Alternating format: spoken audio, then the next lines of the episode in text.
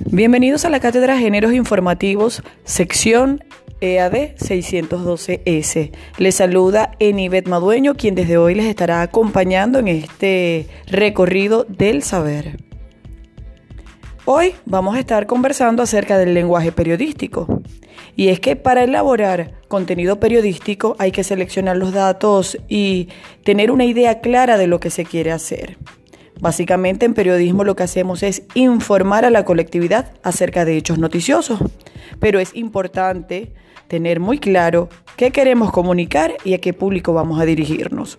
Por ello, el redactor, la persona que se encargará de elaborar la noticia, debe escribir y hacerse primero una pregunta, o mejor dicho, hacerse cinco preguntas. Estas son conocidas como las 5 WH y son la base del periodismo universal. ¿Quién, qué, cuándo, dónde y por qué?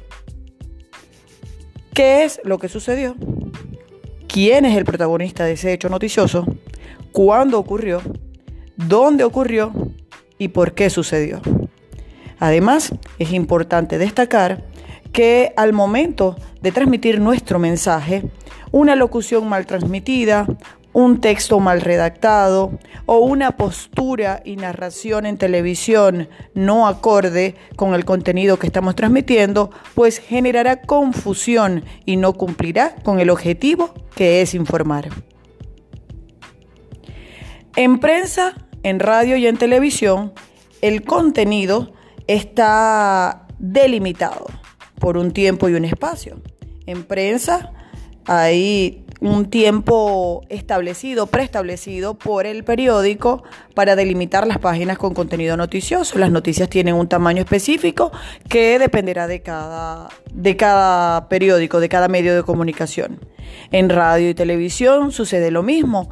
En radio eh, el contenido informativo, se transmite según el noticiero, según el programa y está también igualmente preestablecido. Por lo general son noticias de 30 segundos a un minuto básicamente y es más que suficiente en radio. Recuerden que radio se maneja lo que es la, la inmediatez y la fugacidad del mensaje.